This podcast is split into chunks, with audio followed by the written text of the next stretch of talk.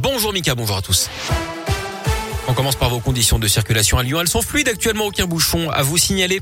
À la une, la course au dernier cadeau. Il ne vous reste que très peu de temps pour finir de boucler la liste du Père Noël. Tous les ans, c'est la même chose. Les retardataires se bousculent dans les magasins pour faire leurs derniers achats ou leurs premiers même d'ailleurs.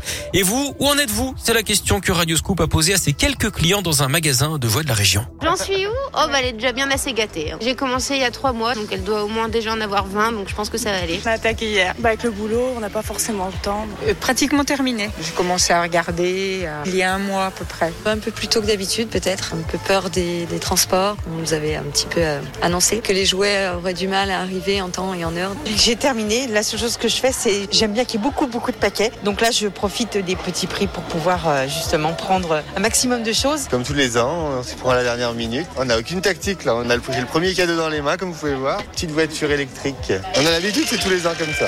Et d'après une étude, euh, le budget cadeau s'élève à 257 euros en moyenne cette année. C'est 8 euros de plus qu'en 2020.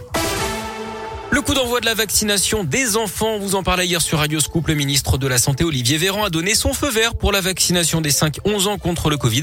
Vaccination qui n'est pas obligatoire. L'un des parents au moins doit être présent au moment où elle est réalisée. Dans la plupart des centres, les premières injections sont faites ce matin. Des circuits précis différents de ceux des adultes ont été mis en place.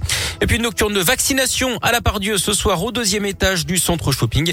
C'est pour les plus de 30 ans sans rendez-vous de 19h à 23h. L'opération sera d'ailleurs reconduite jeudi prochain.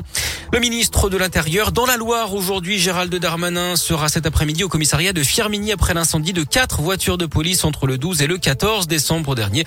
Il viendra notamment apporter son soutien aux agents.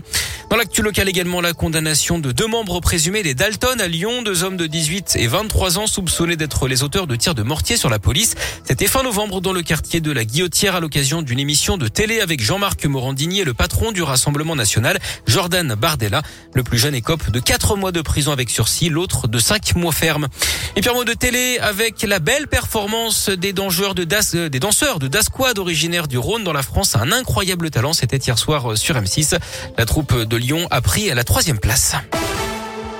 En foot, pas de cadeau de Noël avant l'heure pour l'OL. Encore une prestation décevante hein, des Lyonnais face à Metz hier soir. Un but partout. Les Lyonnais euh, qui euh, sont 13e du classement. À noter que la rencontre Clermont-Strasbourg a été reportée à cause de la météo et d'un épais euh, brouillard. En basket, c'est une mission accomplie pour les filles de Lasvel qui se sont largement imposées face aux Turcs de Hatayspor hier au play-off de l'Eurocoupe.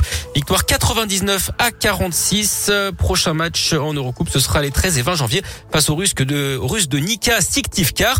Et puis à noter ce soir le match des garçons de Lasvel. Ils reçoivent les Turcs de Fenerbahçe. C'est à 21h et c'est à suivre en direct et en clair sur la chaîne L'équipe. Greg Delsol, vous